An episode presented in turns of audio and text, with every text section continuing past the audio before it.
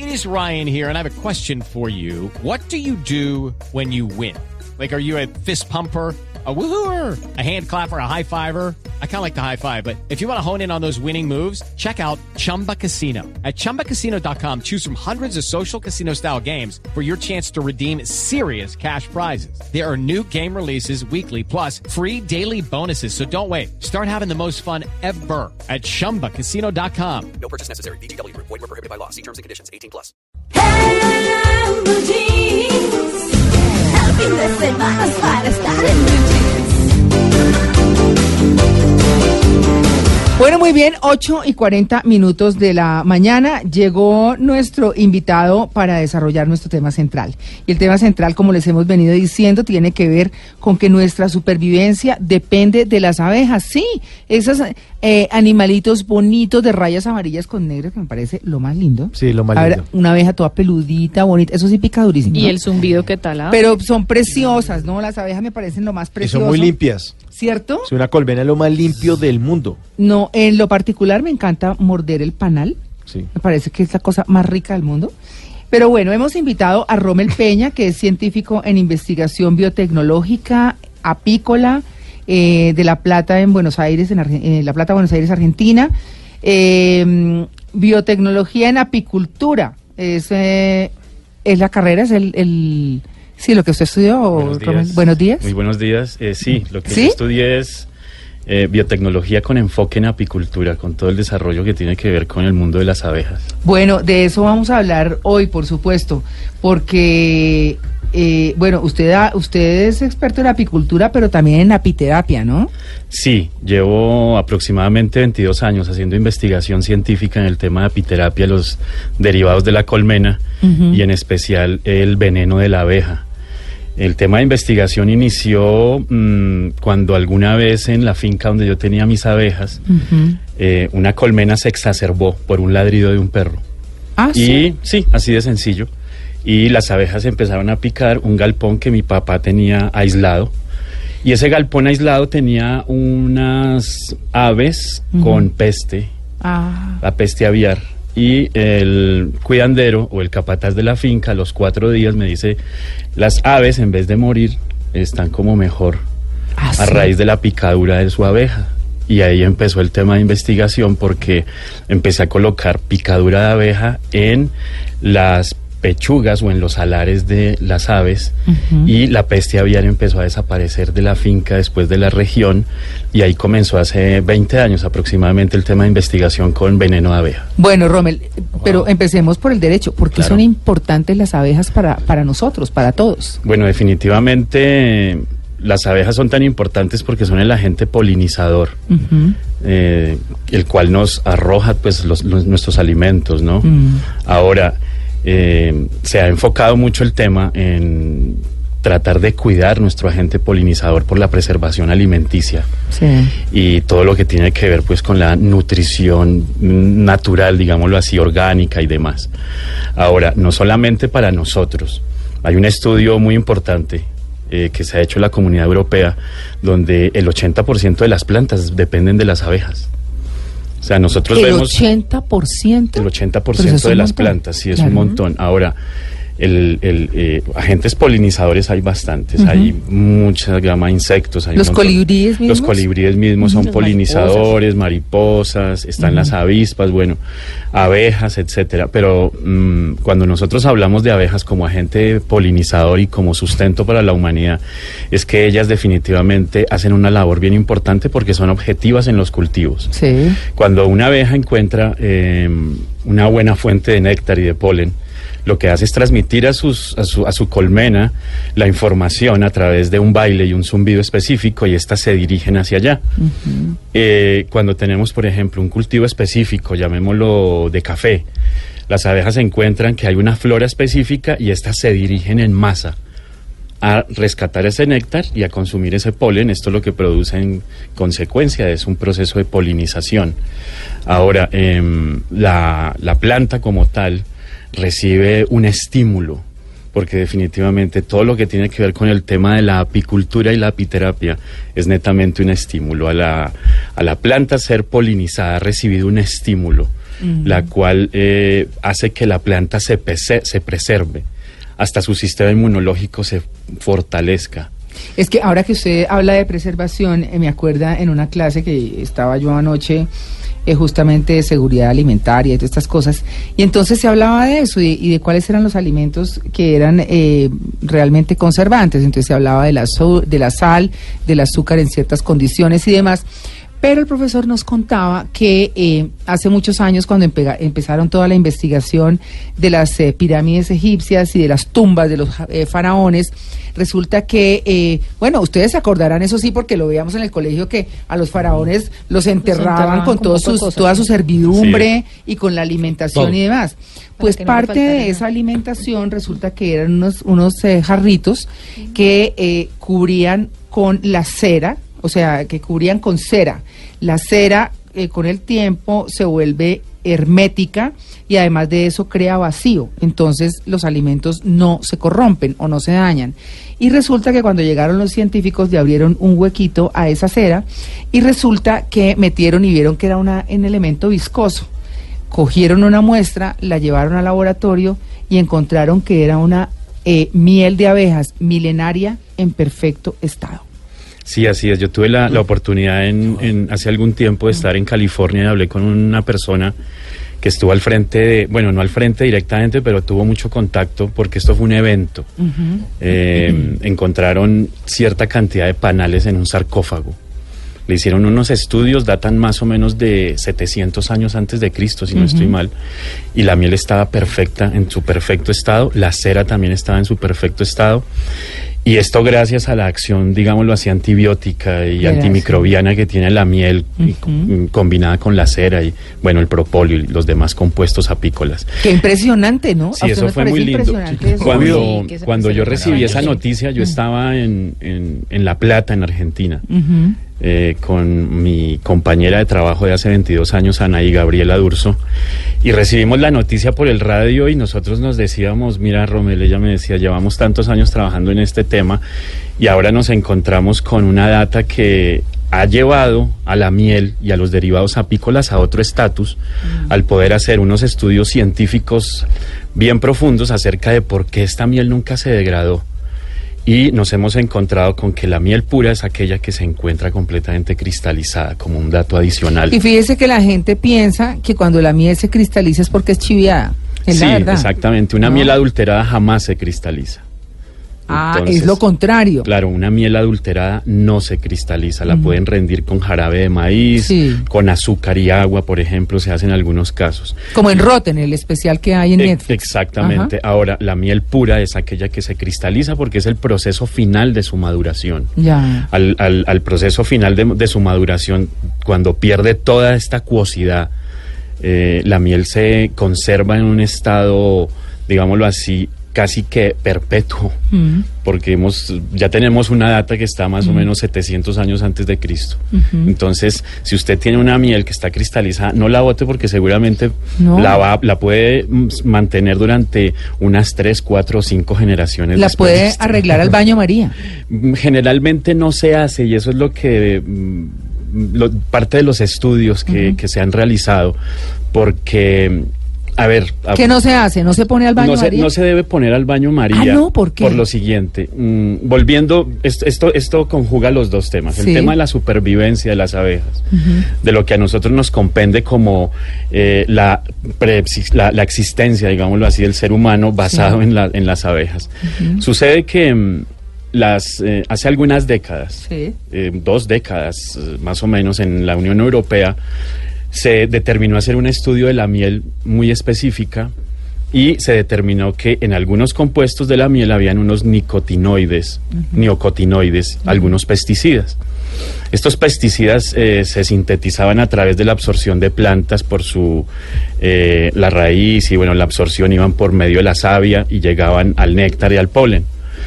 Eh, se empezaron a hacer algunos estudios y se encontraron que alguna miel tenía uno, el- los, estos neo- neocotinoides o estos pesticidas son neurotóxicos. Entonces se hizo un estudio y se determinaron ciertas colmenas que estaban siendo fumigados sus cultivos con estos neocotinoides. Ahora, eh, razón por la cual las abejas empezaron a tener una abrupta desaparición era Sí. porque estos neocotinoid- neocotinoides dentro del sistema nervioso hacían que el GPS de la abeja se desorientara. Ah. Ella salía a hacer su pecoreo o su vuelo para capturar néctar o polen y al momento de regresar, de consumir ese néctar, no sabían cómo llegar a su colmena. Ay, gravísimo. Entonces se determinó, por eso hay algunas personas, y los, lo hemos visto que documentan, Mm. que las abejas se desaparecen de su colmena y dicen no están. No es porque se las estén llevando a Marte, como alguna vez leí en un artículo, Ay, que se las están llevando Sí, para otro eso hay de planeta. todo, ¿no? Eso hay de todo, hay un, momen- hay un, hay un mundo de especulación alrededor. Mm. Lo que se, eh, el estudio arrojó era que las abejas perdían su GPS y no podían regresar a la colmena. Además perdían Por los su pesticidas. por los pesticidas, por los neocotinoides. Ya. Por eso los Ahora, están retirando del mercado. Eh, ¿no? Hay algunos neocotinoides que el organismo mm, los elimina fácilmente, que vienen dentro de la miel de abeja, o sea, no son nocivos para la salud. Pero sucede que al calentar usted la miel al baño María, estos se repotencian Ah. y se sintetizan y el organismo no los puede eliminar. Ha llevado la investigación en el mundo de la apiterapia la, la apicultura y la apiterapia de que si calentamos la, la miel, estamos convirtiendo un agente biológico, nutricional, en un agente tóxico y neurotóxico para nuestro organismo. No me digas. Por eso- entonces hay por que eso- replantear la Hay pastelería. que, hay que No, o sea, replantearla. no calienten la No miel, calienten la miel. Eh, Ni para el mal de garganta. No. Eh, cuando yo traje una miel completamente cristalizada, cremosa, cuando la miel usted la coloca eh, cristalizada, generalmente se envasa en frascos de boca ancha para que usted pueda introducir la cuchara. La coloca en su boca, más o menos se demora tres o cuatro segundos. En derretirse. Exactamente, se vuelve acuosa nuevamente. Ese es un proceso natural. Entonces, no, pero venga porque ese, ese pedacito está importante. A quienes hemos estado enfermísimos de la garganta por estos días, que uno coge jengibre Sí. con miel y limón y no sé qué. Entonces, nada de caliente, que la miel caliente es perfecta para la garganta. No, no, no, absolutamente para nada. Eh, lo que debemos hacer Eso es... es un descubrimiento. Ah, pero Claro. brutal, claro. Mira, eh, eso. mm, mi hijo hace mi hijo Santiago tiene 12 años, hace algún tiempo tenía una afección de garganta muy seria y yo dije voy a calentarle un poquito de miel con propóleo, jengibre y limón. Sí, sí. Lo que yo hago es colocar en un vaso, boto un montón, un- una porción de agua muy caliente, juego el vaso, retiro esa agua y el vaso queda caliente. Ah, Dejo dos, tres segundos, coloco una cucharada de miel y ella sola, por el vapor que expele el vaso, inmediatamente se pone acuosa. ah. No necesitamos calentarla porque inclusive podemos tomar un poco de miel en la mano y a los 5 o 10 segundos, con el solo calor corporal, se, se empieza a poner acuosa. Oye, el tema está interesantísimo y mm, vamos a hablar de eso que usted nos estaba contando extra micrófono más adelante, eh, pues que tiene que ver con, con la parte terapéutica, ¿cierto? Y de con todo lo que hablemos, pues concluir por qué son importantes las abejas para nosotros, para el planeta, si se quiere. Así que, bueno, eh, estamos eh, con eh, Rommel Peña, que es experto en todo este tema de biotecnología apícola, para que sepamos por qué son importantes las abejas. 853.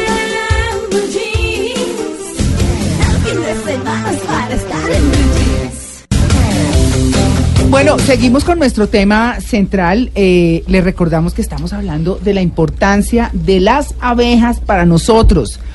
Así, ese bichito chiquito que ustedes ven, amarillito, Ajá. con negrito, lindo, que ustedes han disfrazado a sus bebés de abejita, que tantas cosas que hay alrededor de las abejas.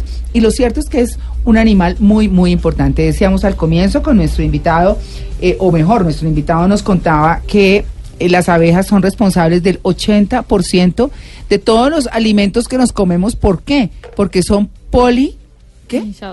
Son Polinizadoras. Polinizadoras. Polinizadoras. Muy bien. Eh, María Está- Clara, ¿le puedo decir una cosa chiquitica? Chiquitica. ¿Sabe ¿Como quiénes la abeja? están muy abejas? Nuestros oyentes. ¿Sí? Porque Ay, somos tan lindo. tendencia en Colombia. Ah, eso me parece muy bien. Pues miren, les recordamos que estamos con Rommel Peña, que, para resumir, con todo el conocimiento que tiene, ha estado fuera del país, ha trabajado fuera del país y se ha formado fuera del país en todo este tema de biotecnología apícola. Rommel, ¿qué pasa con eh, las abejas ya en términos de, eh, de lo que manejamos nosotros en nuestras patologías, en nuestras enfermedades y demás? ¿Qué significan las abejas para nosotros en términos de salud? Bueno, en términos de salud en Colombia significa un campo de investigación aún.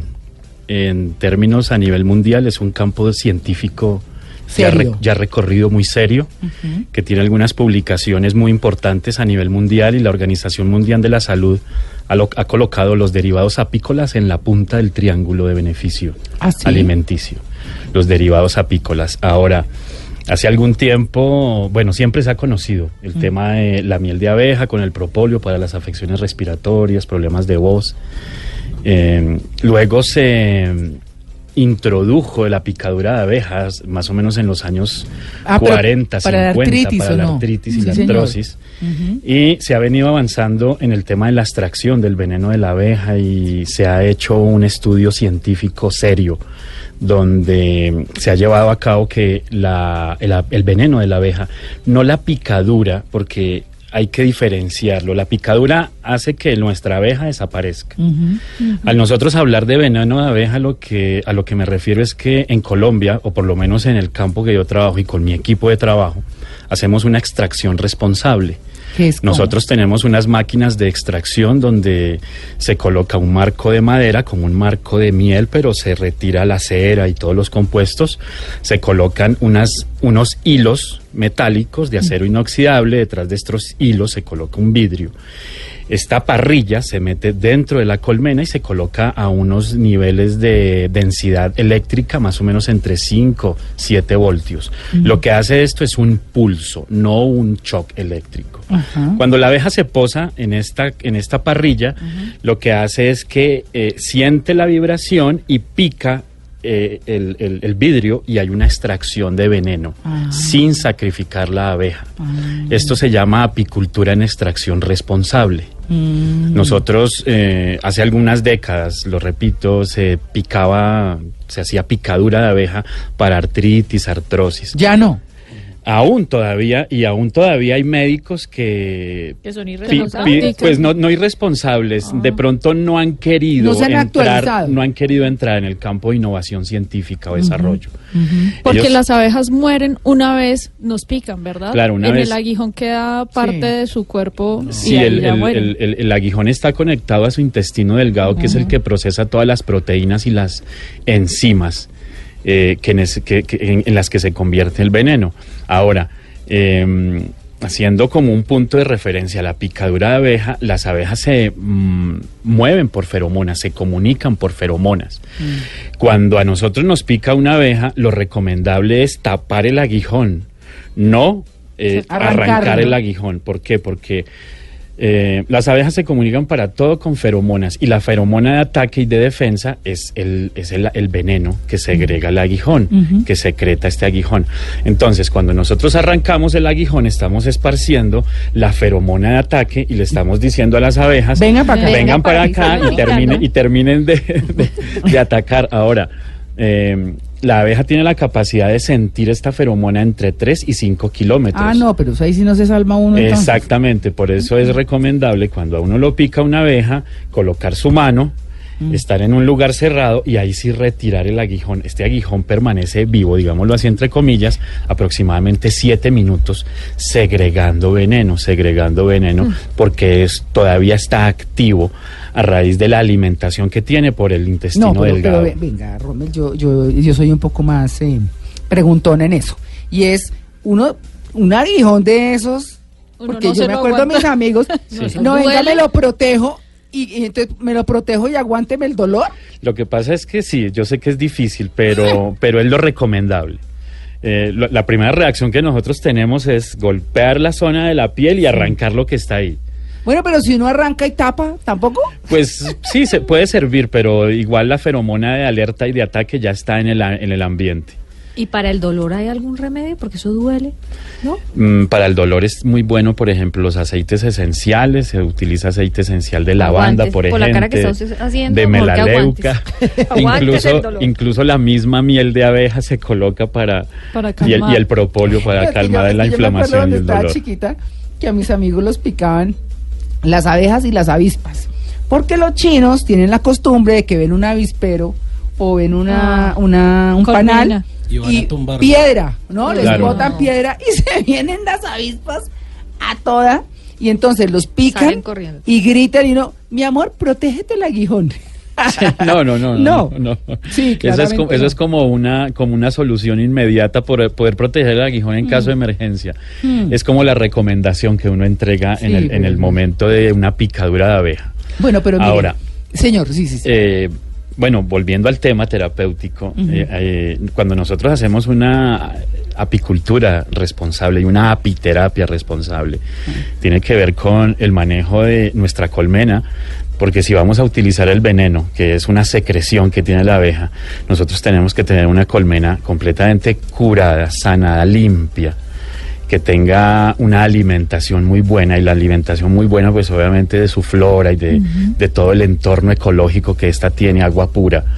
Y ahí nosotros, eh, y, digámoslo así, trabajamos en, en paralelo para la conservación de esta especie, porque los apicultores que habemos en Colombia, me considero uno de ellos, o que hay conmigo, perdón, eh, nos encanta la apicultura, amamos nuestras abejas, nos encanta los productos derivados, ustedes los prueban y, y la gente dice esto es, No, esto sí definitivamente con- se reconoce como es una miel pura. Mm. Eh, nosotros hacemos parte de esta gran campaña a nivel mundial de preservación de este insecto, de este animal que, mm, como tú lo decías al principio, poliniza de los 107 productos esenciales de la canasta familiar y de la alimentación humana, son 80, 85 productos que la abeja poliniza de forma directa. Bueno, eso es importante. Espéreme un segundo, Simón, porque es que yo, ahora que estaba hablando Rommel de, de probar la miel y toda la cosa, yo aquí me estoy comiendo poquito a poco una cucharadita de miel.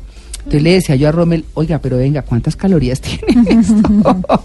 Entonces, usted me dice engorda. que, que una cucharada de miel equivale a cuánto de azúcar.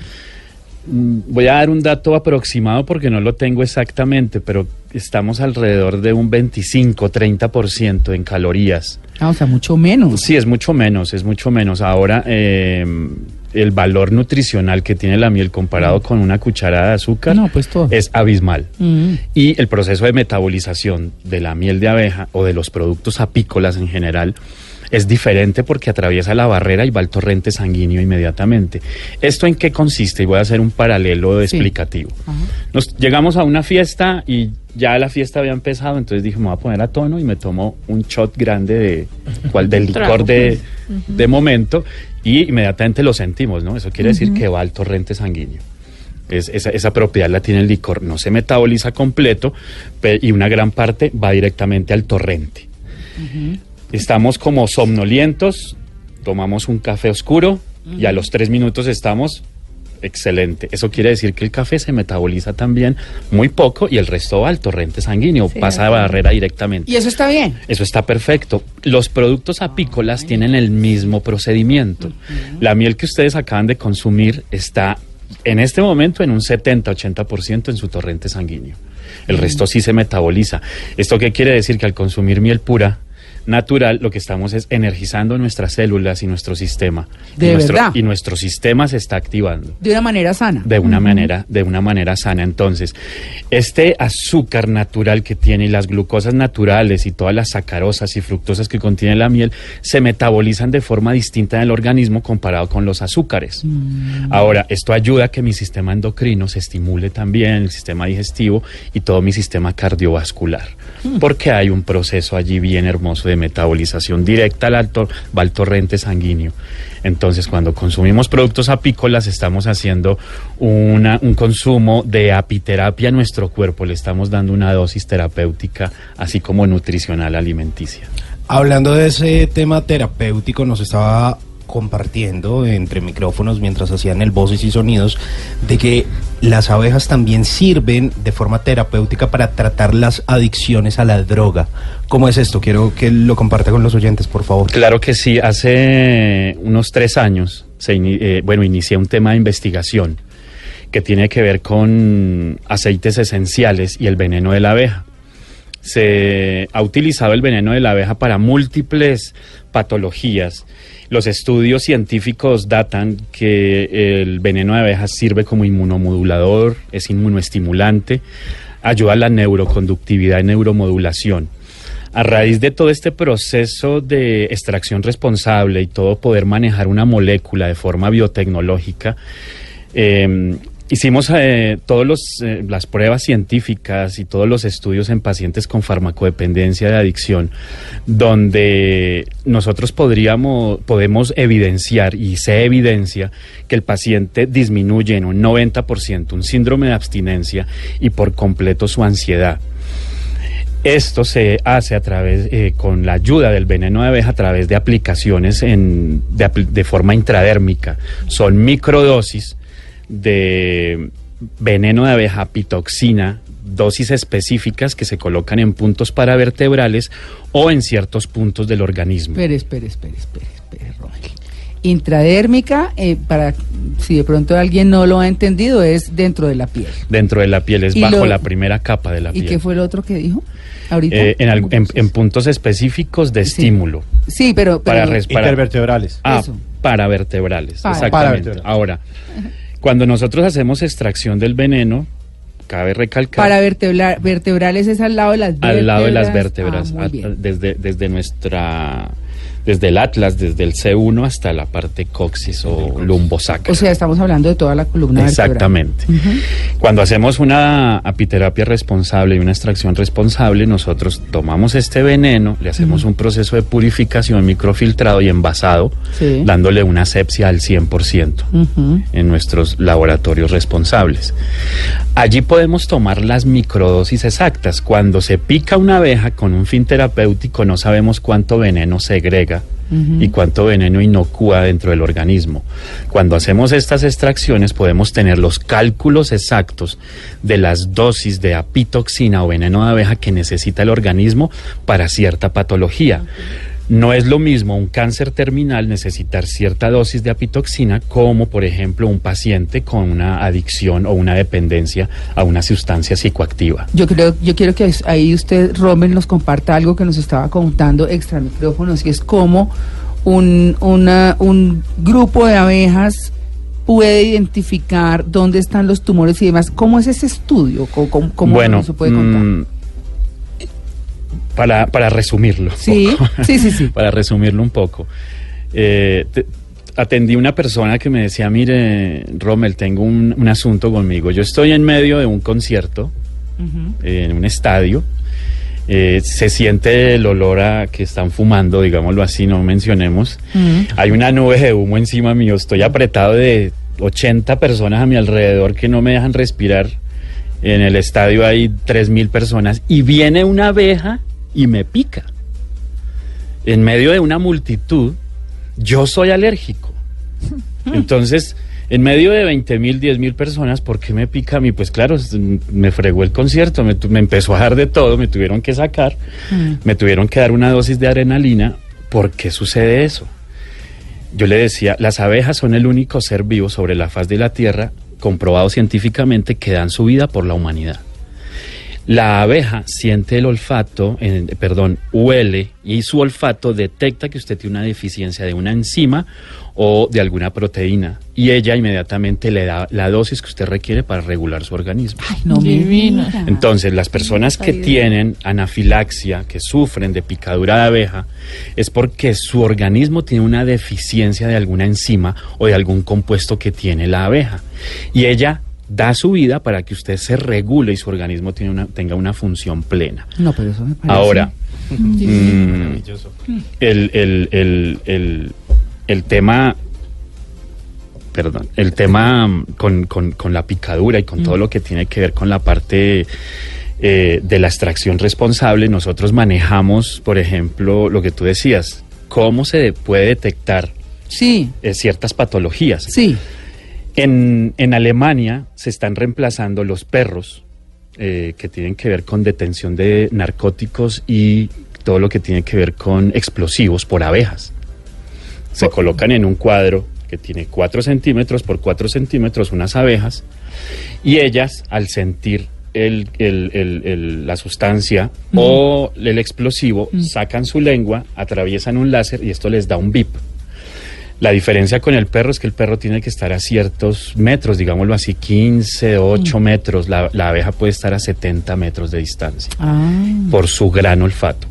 La abeja tiene el olfato 70, 80 veces más desarrollado que el perro. no Wow. puede ser. Entonces se está utilizando esto para, con- pues, con este fin de detección. Basado en eso, nosotros dijimos, pues si la abeja pica a una persona que tiene una deficiencia, ¿por qué no hacemos el estudio con personas que tengan tumores? Y los llevábamos al apiario.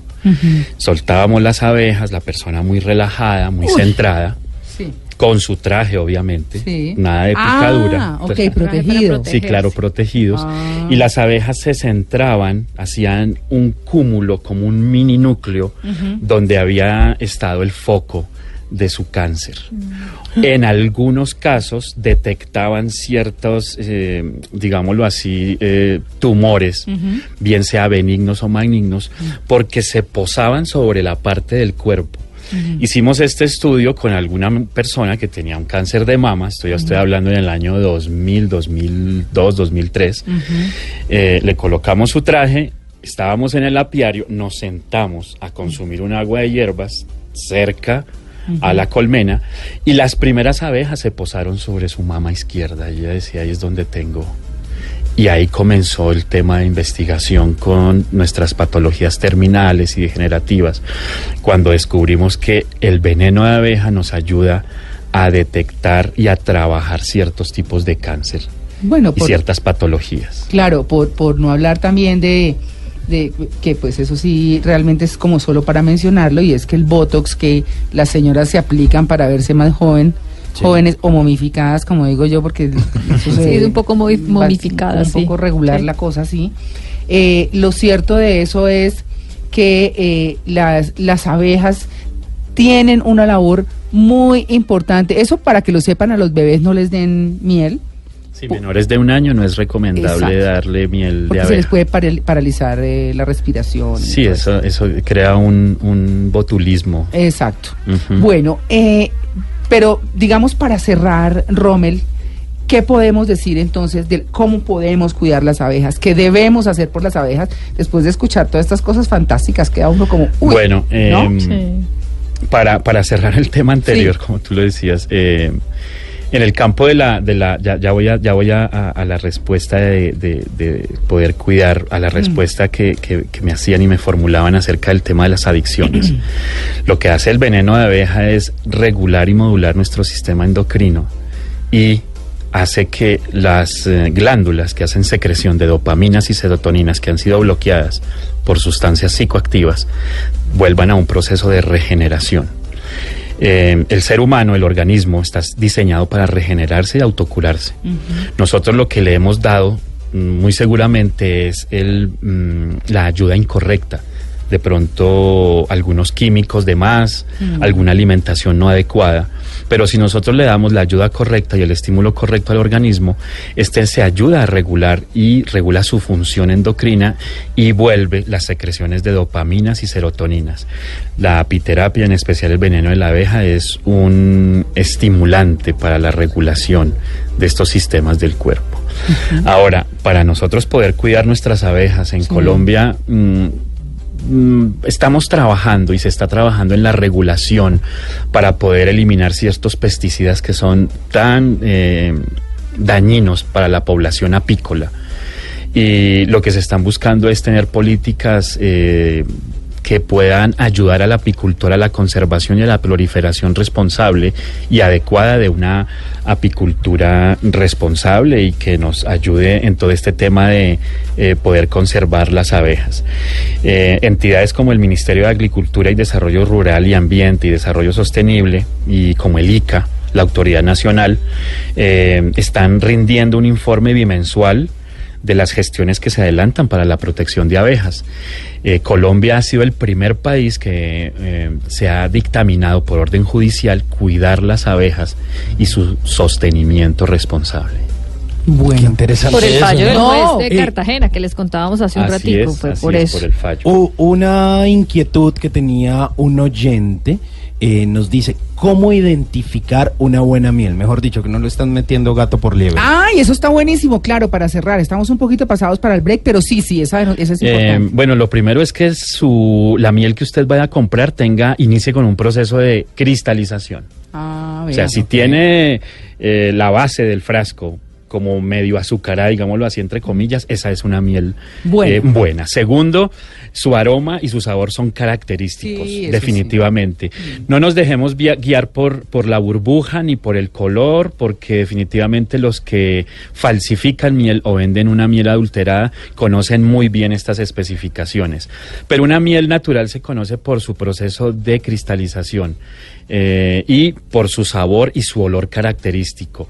Definitivamente la miel pura se siente en la base de la garganta. La miel que no es pura se siente es en la lengua y en el paladar. Eso es una diferenciación.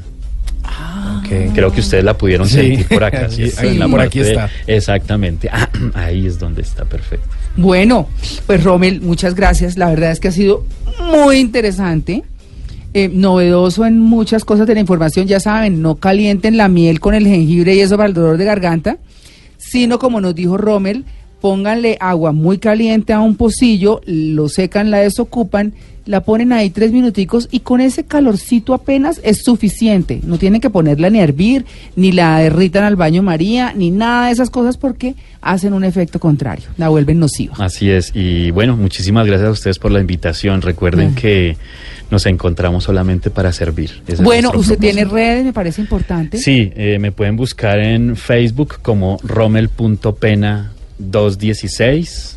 Ahí Claro. está eh, mi página en Facebook. Y en Instagram estamos como, estoy como Pena Rommel. Ok.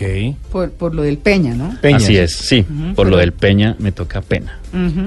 Oiga, nos dejó picados con el tema. Aquí les dejo, aparte de estas, de esas, de ese picado de tema, les dejo para que sigan consumiendo miel pura y orgánica Mm, que nuestro apicultor responsable, Raúl Correa, Mm. él es quien nos ayuda con el tema de la miel pura y ustedes la han probado, pueden, pueden seguir degustando. No, qué bueno, pues delicioso. Yo aquí ya tengo la cucharita limpia para la próxima. Aquí hay más, aquí hay más también. Muy bien, Rommel, muchas gracias. A ustedes muchas gracias.